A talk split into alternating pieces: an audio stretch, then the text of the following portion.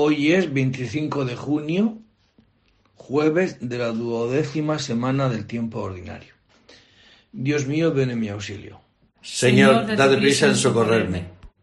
Gloria al Padre y al Hijo y al Espíritu Santo. Como era en el principio, ahora y siempre, por los siglos de los siglos. Amén. Entrad en la presencia del Señor con vítores. Entrad en la presencia del Señor con vítores. Venid aclamemos al Señor, demos vítores a la roca que nos salva. Entremos a su presencia dándole gracias, aclamándolo con cantos, porque el Señor es un Dios grande, soberano de todos los dioses.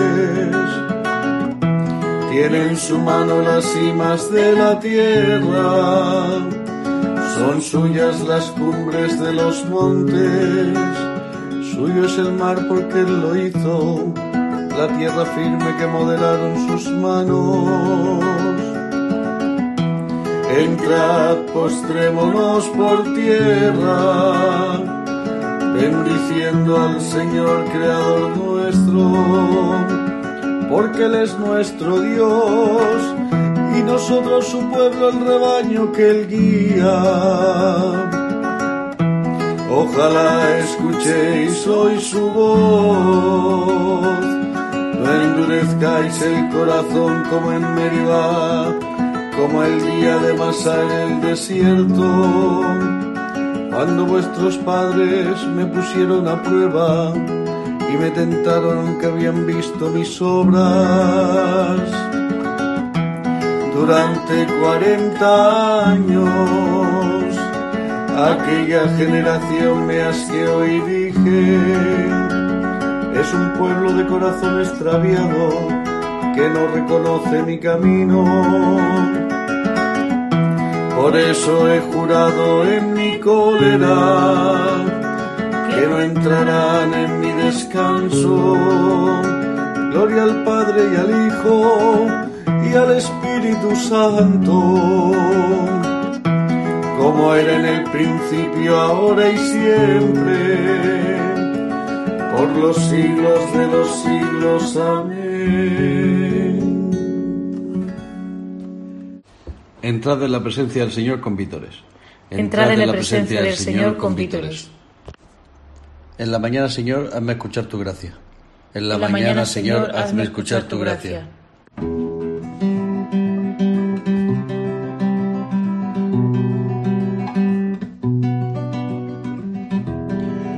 Escucha, Señor, mi oración. Tú que eres fiel, atiende mi súplica. Tú que eres justo, escúchame. No llames a juicio a tu siervo, pues ningún hombre vivo es inocente frente a ti. El enemigo me persigue a muerte, empuja mi vida al sepulcro confinan las tinieblas, como a los muertos ya olvidados. Mi aliento desfallece, mi corazón dentro de mí está yerto. Recuerdo los tiempos antiguos, medito todas tus acciones, considero las obras de tus manos y extiendo mis brazos hacia ti. Tengo sed de ti como tierra reseca. Escúchame enseguida, Señor, que me falta el aliento. No me escondas tu rostro, igual que los que bajan a la fosa. En la mañana me escuchar tu gracia ya que confío en ti. Indícame el camino que de seguir, pues levanto mi alma a ti. Líbrame del enemigo, Señor, que me refugio en ti. Enséñame a cumplir tu voluntad, ya que tú eres mi Dios tu espíritu que es bueno, me guíe por tierra llana. Por tu nombre, Señor, consérvame vivo. Por tu clemencia, sácame de la angustia. Gloria al Padre y al Hijo y al Espíritu Santo, como era en el principio, ahora y siempre, por los siglos de los siglos. Amén.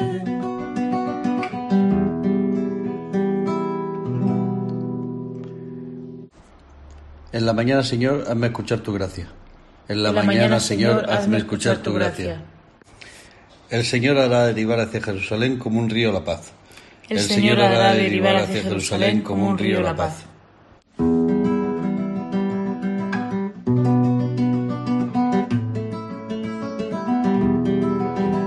Festejad a Jerusalén, gozad con ella, todos los que la amáis. Alegraos de su alegría,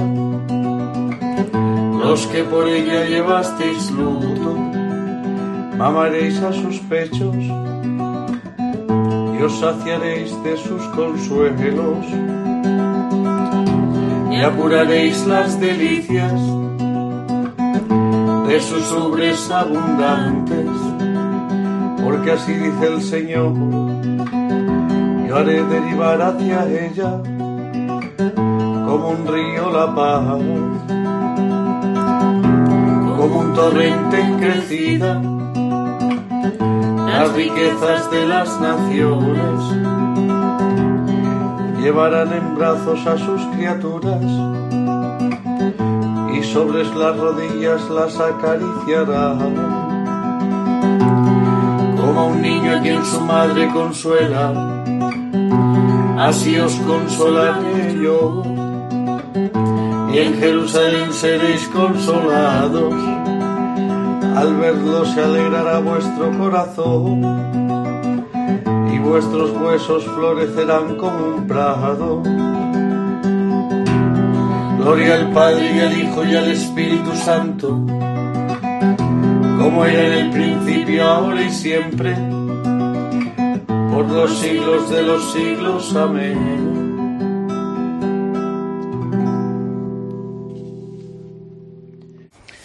El Señor hará derivar hacia Jerusalén como un río la paz. El, Señor hará derivar hacia Jerusalén como un río la paz. Nuestro Dios merece una alabanza armoniosa. Nuestro Dios merece una alabanza armoniosa.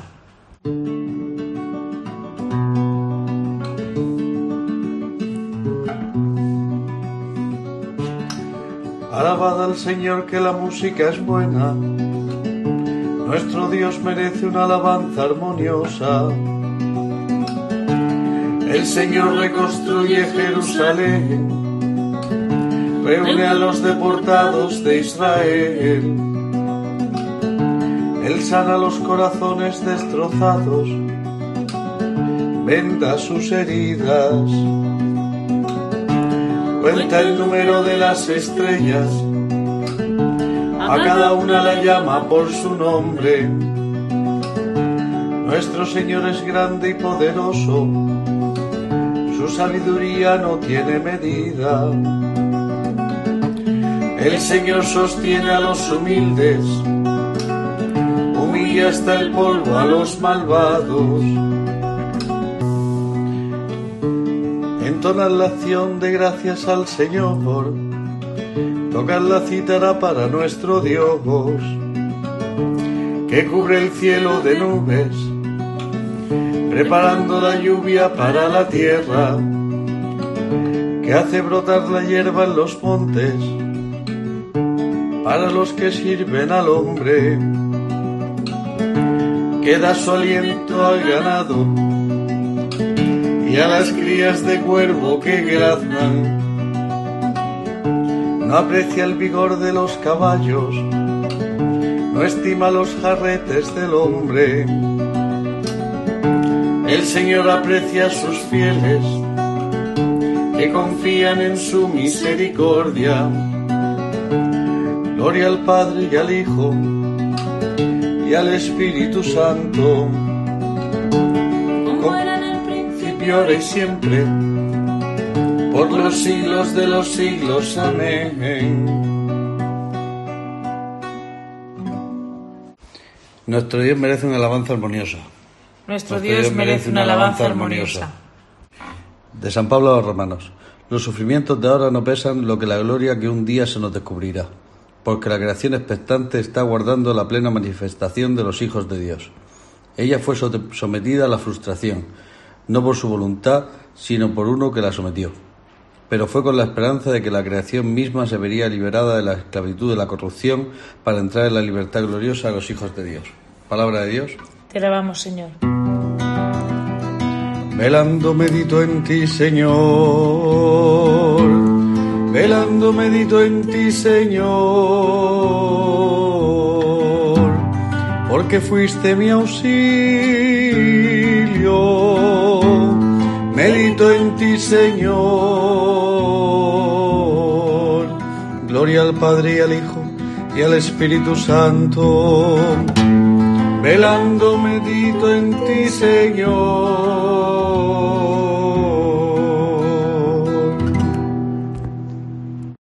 Del primer libro de Samuel. En aquellos días David llegó a Nob, donde el sacerdote Ahimelech. Este salió ansioso a su encuentro y le preguntó: ¿Por qué vienes solo, sin nadie contigo? David le respondió El rey me ha encargado un asunto y me ha dicho que nadie sepa una palabra de sus órdenes y del asunto que me encargaba. A los muchachos los he citado en tal sitio. Ahora dame cinco panes si los tienes a mano, o lo que tengas. El sacerdote le respondió No tengo a mano pan ordinario, solo tengo pan consagrado, si es que los muchachos se han guardado al menos el, del trato con mujeres. David le respondió Seguro, siempre que salimos a una campaña, aunque sea de carácter profano, nos abstenemos de mujeres. Cuanto más hoy los muchachos se conservan limpios. Entonces el sacerdote le dio pan consagrado, porque no había allí más pan que el presentado al Señor, retirado de la presencia del Señor para poner el pan reciente del día. Estaba allí aquel día uno de los empleados de Saúl, detenido en el templo. Se llamaba Doeg, edomita, mayoral de los pastores de Saúl. David preguntó a Jimelec, ¿No tienes a mano una lanza o una espada? Ni siquiera traje la espada ni las armas, porque el encargo del rey era urgente. El sacerdote respondió, La espada de Goliat, el filisteo, al que mataste en Valle la Encina. Ahí la tienes, envuelta en un paño, detrás del efod. Si la quieres, llévatela, aquí no hay otra. David dijo, No la hay mejor, dámela. David marchó de allí a esconderse en el refugio de Adulán. Cuando se enteraron sus parientes y toda su familia, fueron allá. Se le juntaron unos cuatrocientos hombres, gente en apuros o llena de deudas o desesperados de la vida. David fue su jefe. De allí marchó a Atalaya, de Moab, y dijo al rey de Moab, Permite a mis padres vivir entre vosotros, hasta que vea qué quiere Dios de mí. Se los presentó al rey de Moab y se quedaron allí todo el tiempo que David estuvo en el refugio. El profeta Gad dijo a David, No sigas en el refugio, médete en tierra de Judá. Entonces David marchó y se metió a la espesura de Jaret. Palabra de Dios. Te alabamos, Señor. Al morir a lo que nos tenía atrapados, quedamos exentos de la ley. Así podemos servir en virtud de un espíritu nuevo, no de un código anticuado. ¿No habéis leído nunca lo que hizo David cuando tuvo hambre, entró en la casa de Dios y comió de los panes presentados? Así podemos servir en virtud de un espíritu nuevo, no de un código anticuado. De las homilías de San Gregorio de Nisa, obispo. Lo mismo que suele acontecer al que desde la cumbre de un alto monte mira algún dilatado mar, esto mismo le sucede a mi mente cuando desde las alturas de la voz divina, como desde la cima de un monte, mira la inexplicable profundidad de su contenido. Sucede en efecto lo mismo que en muchos lugares marítimos, en los cuales, al contemplar un monte por el lado que mira al mar, lo vemos como cortado por la mitad y completamente liso desde su cima hasta la base, y como si su cumbre estuviera suspendida sobre el abismo. La misma impresión que causa al que mira desde tan elevada altura lo profundo del mar, la misma sensación de vértigo experimento yo al quedar como en suspenso por la grandeza de esta afirmación del Señor. Dichosos los limpios de corazón, porque ellos verán a Dios. Dios se deja contemplar por los que tienen el corazón purificado. A Dios nadie lo ha visto jamás, dice San Juan, y Pablo confirma esta sentencia con aquellas palabras tan elevadas, a quien ningún hombre ha visto ni puede ver. Esta es aquella piedra leve, lisa y escarpada, que aparece como privada de todo sustentáculo y aguante intelectual. De ella afirmó también Moisés en sus decretos que era inaccesible, de manera que nuestra mente nunca puede acercarse a ella por más que se esfuerce en alcanzarla. Ni puede nadie subir por sus laderas escarpadas, según aquella sentencia. Nadie puede ver al Señor y quedar con vida. Y sin embargo, la vida eterna consiste en ver a Dios, y que esta visión es imposible lo afirman las columnas de la fe Juan, Pablo y Moisés. ¿Te das cuenta del vértigo que produce en el alma la consideración de las profundidades que contemplamos en estas palabras? Si Dios es la vida, al que no ve a Dios no ve la vida. Y que Dios no puede ser visto lo atestiguan, movidos por el Espíritu Divino, tanto los profetas como los apóstoles. ¿En qué angustias, pues, no se debate la esperanza del hombre? Pero el Señor levanta y sustenta esta esperanza que vacila, como hizo en la persona de Pedro cuando estaba a punto de hundirse al volver a consolidar sus pies sobre las aguas. Por lo tanto, si también a nosotros nos da la mano aquel que es la palabra, si viéndonos vacilar en el abismo de nuestras especulaciones nos otorga la estabilidad, iluminando un poco nuestra inteligencia, entonces ya no temeremos si caminamos cogidos de su mano, porque dice, Dichosos los limpios de corazón, porque ellos verán a Dios. De las homilías de San Gregorio de Nisa, obispo. A Dios nadie lo ha visto jamás. El Hijo único que está en el seno del Padre es quien lo ha dado a conocer. Grande es el Señor, merece toda la alabanza, es incalculable su grandeza. El Hijo único que está en el seno del Padre es quien lo ha dado a conocer. del Santo Evangelio según San Mateo. En aquel tiempo dijo Jesús a sus discípulos, No todo el que me dice Señor, Señor, entrará en el reino de los cielos, sino el que hace la voluntad de mi Padre que está en los cielos. Aquel día muchos dirán, Señor, Señor, ¿no hemos profetizado en tu nombre, y en tu nombre hemos echado demonios, y no hemos hecho en tu nombre muchos milagros? entonces yo les declararé, nunca os he conocido. Alejaos de mí los que obráis la iniquidad. El que escucha estas palabras mías y las pone en práctica, se parece a aquel hombre prudente que edificó su casa sobre roca. Cayó la lluvia, se desbordaron los ríos, soplaron los vientos y descargaron contra la casa, pero no se hundió porque estaba cimentada sobre roca. El que escucha estas palabras mías y no las pone en práctica, se parece a aquel hombre necio que edificó su casa sobre arena. Cayó la lluvia, se desbordaron los ríos, soplaron los vientos y rompieron contra la casa y se derrumbó. Y su ruina fue grande. Al terminar Jesús este discurso, la gente estaba admirada de su enseñanza, porque les enseñaba con autoridad y no como los escribas. Palabra del Señor.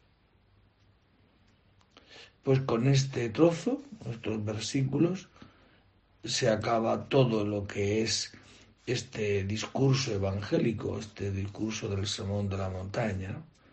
Ya mañana empezaremos con los milagros. Y termina diciendo así, ¿no?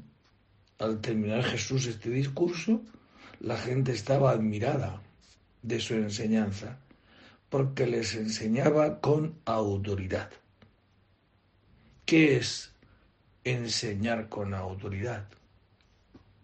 Pues de alguien que tiene autoridad, que tiene poder. ¿Que tiene poder para qué? Pues para realizar todo lo que antes ha dicho.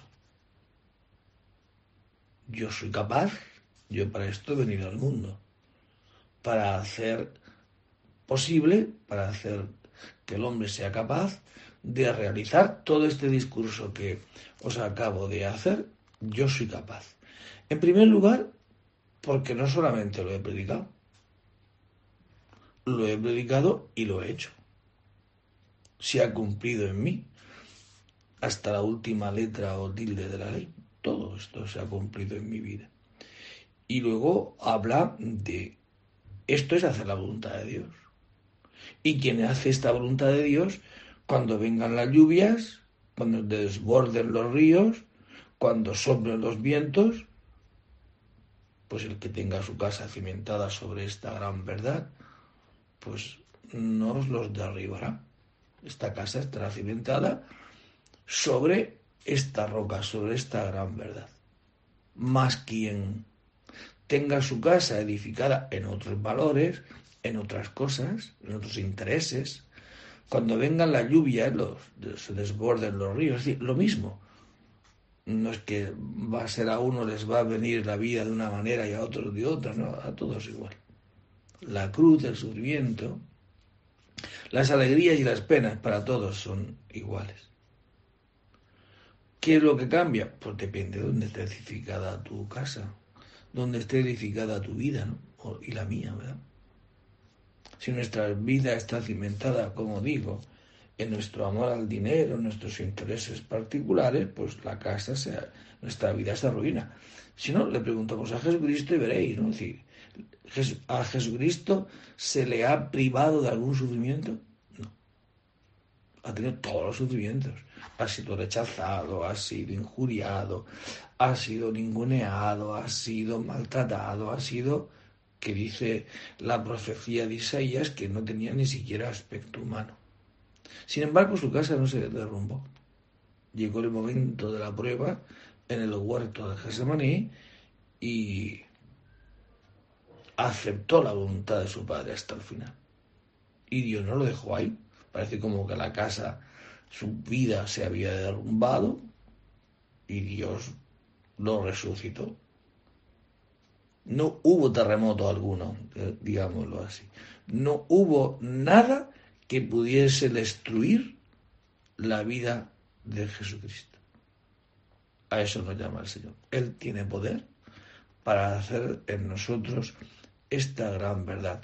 ¿De qué depende? Pues también de que nos lo podamos creer y que lo, y podamos creer que esa es la verdad que lleva a la vida, si creemos que no, pues evidentemente el coger un camino o coger otro, pues así no irá, ¿no? No es que Dios nos va a castigar, no. Dios no castiga. Sino que depende de por el camino donde vaya, pues tendré unas consecuencias o tendré otras. Anuncia a tu pueblo, Señor, la salvación y perdónanos nuestros pecados. Anuncia a tu pueblo, Señor, la salvación y perdónanos nuestros pecados. Bendito sea el Señor Dios de Israel, porque ha visitado y redimido a su pueblo, suscitándonos una fuerza de salvación en la casa de David su siervo, según lo haya predicho desde antiguo por boca de sus santos profetas. Es la salvación que nos libra de nuestros enemigos y de la mano de todos los que nos odian, realizando la misericordia que tuvo con nuestros padres, recordando su santa alianza y el juramento que juró a nuestro padre Abraham, para concedernos que libres de temor, arrancados de la mano de los enemigos, le sirvamos con santidad y justicia en su presencia todos nuestros días.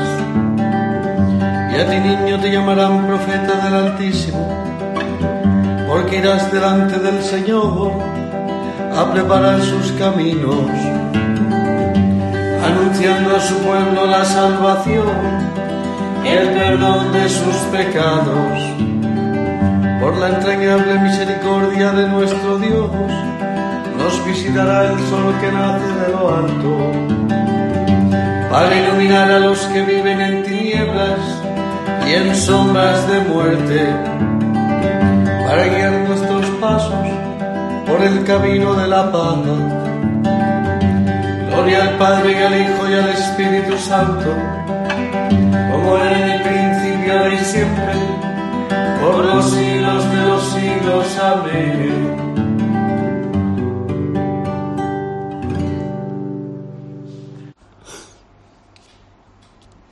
Anuncia a tu pueblo, Señor, la salvación y perdónanos nuestros pecados. Anuncia a tu pueblo, Señor, la salvación y perdónanos nuestros pecados. Invoquemos a Dios de quien viene la salvación para su pueblo, diciendo, Escúchanos, Señor.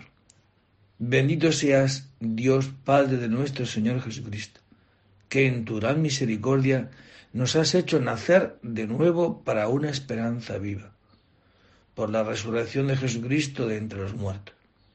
Tú que en Cristo renovaste al hombre creado a imagen tuya, haz que seamos imagen de tu Hijo. Derrama en nuestros corazones, lastimados por el odio y la envidia, tu espíritu de amor. Concede hoy trabajo a quienes lo buscan, pan a los hambrientos, alegría a los tristes, a todos la gracia y la salvación. Y porque ya que somos hijos de Dios por el bautismo, con este Espíritu de Cristo nosotros nos atrevemos a decir, Padre nuestro, que estás en el cielo, santificado sea tu nombre, venga a nosotros tu reino, hágase tu voluntad en la tierra como en el cielo. Danos hoy nuestro pan de cada día, perdona nuestras ofensas, como también nosotros perdonamos a los que nos ofenden no nos dejes caer en la tentación y líbranos del mal. Amén. Concédenos, Señor, que nos sea siempre anunciada la salvación, para que libres de temor, arrancados de la mano de los enemigos, le sirvamos fielmente con santidad y justicia todos nuestros días. Por Jesucristo nuestro Señor. El Señor esté con vosotros. Y la bendición de Dios Todopoderoso, Padre, Hijo, y Espíritu Santo descienda sobre vosotros y permanezca para siempre. Al ser humano nos es muy fácil echar la culpa a, todos, ¿no? Y hasta incluso a Dios. Cuando yo no estoy bien, cuando yo no estoy, cuando yo estoy mal, pues siempre habrá algo o alguien que lo pague. La culpa. Y si no, la culpa es de Dios, la culpa es de Dios. ¿En qué medida mi casa no se cae? En la medida que se cumpla en mí esta palabra de estos días que hemos estado escuchando, todo este discurso evangélico. no es que Dios sea el culpable, ¿no? sino cuando el sembrador sale a sembrar y si da buena, buena cosecha o no da buena cosecha, no es tanto que la simiente sea buena o mala, es que depende de en qué terreno haya caído. Si cae en tierra buena, pues dará fruto. Si cae entre piedras, o si cae entre abrojos, depende, o si cae en el camino. O sea, el problema no es tanto de la semilla, no es de Dios, sino dónde cae esta semilla. Es fácil, repito, echar la culpa al otro. Pero cuando el hombre reconoce que su terreno no es propicio para que dé fruto, se pone en camino y va a su padre, le pide perdón va a la iglesia y pide ayuda. Esto es lo que os deseo a todos. Un día donde podamos aceptar nuestra debilidad y aceptar que para el Señor, que el Señor tiene poder de todo aquello que nos hace que las cosas nos afecten hasta el punto de que nos ponga triste y nos ponga fastidiados. Por eso os invito a todos a, que hoy elevemos nuestra mirada al cielo, que es de donde nos viene la salvación. Buen día, podéis ir en paz. Demos gracias a Dios. Gritad jubilosos que grande es en medio de ti. El